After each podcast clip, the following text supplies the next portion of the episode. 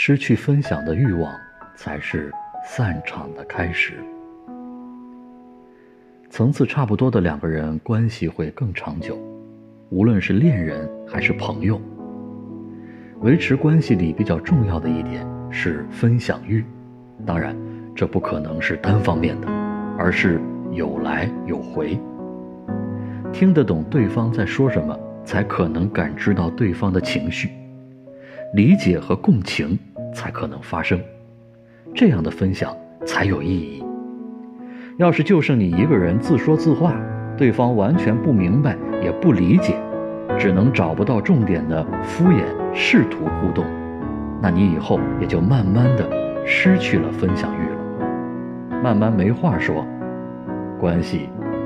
就断了。